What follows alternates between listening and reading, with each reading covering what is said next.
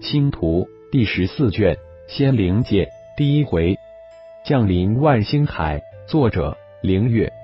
播讲：山灵子。浩然再次来到通天塔，向感应最大的那个空间传送区域走去。其实浩然不知的是，也只有这个区域传送阵是可用的，其他的几个传送区域都无法使用。而且这个最大的传达区域就是破碎后的仙灵界。蛮荒世界传说中的三界五行，只是破碎的仙灵界小碎片罢了。比小碎片更微小的碎片有更多，当然那不会被通天塔搜索定位。跨入传送区域，金光一闪，浩然就被传送了出去。传送似乎没有感觉有多长的时间。当浩然身形在现实，已经出现在一个茫茫大海的上空。身体也来了一个自由落体，莫非自己也来到了万星海？浩然没有控制自由下落的身体，神眼一扫，所及之处皆为茫茫水天。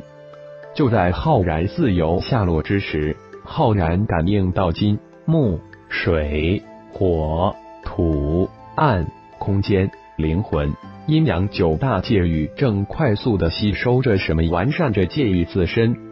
老大，九大界域正在吸收着仙灵界的宇宙法则，完善自身呢。浩然还在思索之时，耶好的声音传了出来。嗯，原来如此。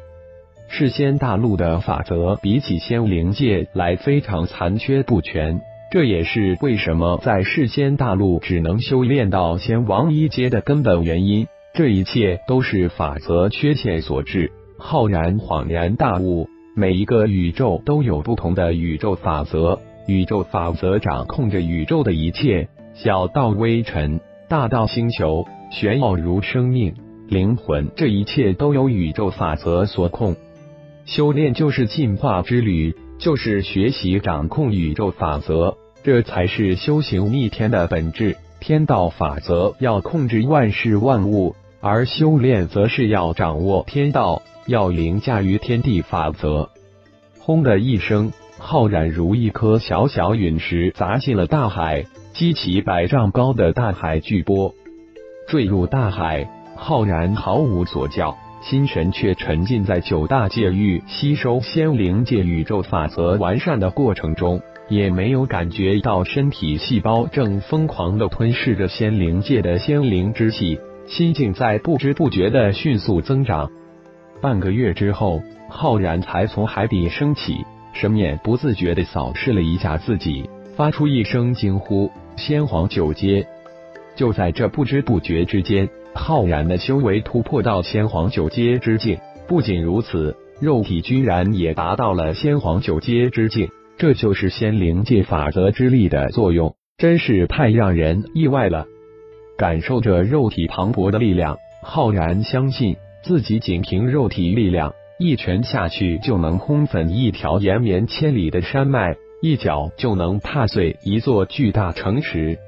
浩然变化为哈祖坚尔太一的样子，一个二十岁左右、年轻无比的脸孔显现出来。一眼看过去，现在太一的样子没有年轻人该有的稚嫩之气，相反，灵动深邃的眼神闪烁着睿智的光芒。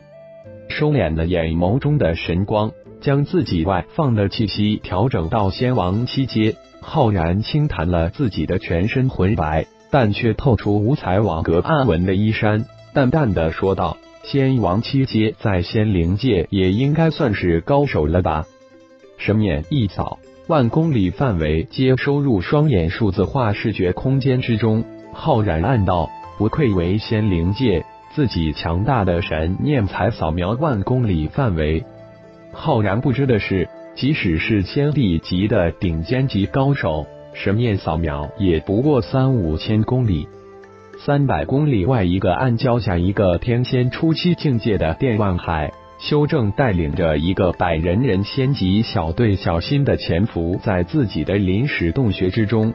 半月前，这片自己巡查的海域，从天空落下一个超级高手，瞬间无形的威压就将自己及自己的小队压迫的差点魂飞魄散。就在刚才，这股威压突然收敛，但那收敛后的威压自己也一样的承受不起，只能小心的潜伏在这里，希望那超级高手没有在意自己这个无名小卒，同时希望那超级高手早日离开。你过来吧，我有事问你。就在这个天仙初期的电万海修案子祈祷之时，灵魂空间之中突然响起一个淡淡的声音。电万大惊失色，但也很快的稳定了一下自己的惊惧的心神，吩咐了一声自己的巡查小队原地待命后，遁出海面，驾着一朵乌云，胆战心惊的向那超级高手飞去。三百公里的距离对于一个天仙级的高手不远。很快，海丘电万就飞到海面上，凌空而立，衣衫飘飘的浩然面前。乌蛟王座下第一千三百六十巡查队队长电冲见过前辈，电冲上前，小心小心翼翼的上前，低头弓腰，双手抱拳见礼，连眼光也不也直扫一下。这么说，这片海域是乌蛟王的罗最近的岛屿在那里？也不在意这颤颤兢兢的海修，浩然淡淡一笑道：“问道，回前辈，这片十万公里范围的海域正是我王乌蛟仙王地盘。乌蛟王海域范围有三座大型岛屿，分别被三位仙王占据。这是这片海域的海图。”说完，电冲双手呈上一块淡蓝色玉简，浩然一抬手将玉简射了过来，神眼一扫。将玉简中的海图复制了一份，又将玉简还给了这位海修电万。好了，你可以走了。浩然摆了摆手说道：“谢谢前辈。”电冲大喜归望，没想到这位明显是人族的前辈如此好讲话，就这么只问了几句话就将自己给放走。电冲道完谢，转身驾去飞去。就在浩然也准备离开之时。那电冲又反身而回，对浩然恭敬的说道：“前辈，这段时间有人要对水月岛水月仙王暗中动手。水月仙王可是人族修仙者？”浩然心念微转，反问道：“水月仙王学水月，中天大陆雪族人，仙王四阶。水月岛是乌蛟王海域之中三岛屿中最大的一个。”也是最繁华、最大的修仙方式，当然也是生育最好的方式。电冲解释道，说完告辞而去。浩然取指一弹，一点光芒射向电冲，扬声道：“危急时刻捏碎此珠，可救你一命。”原本那光芒闪至之时，电冲大骇，以为这位前辈要灭杀自己，谁想却是前辈送给自己一件保命的宝贝。连忙停下，多谢前辈，晚辈名为电冲，以后若有所指定，在所不辞。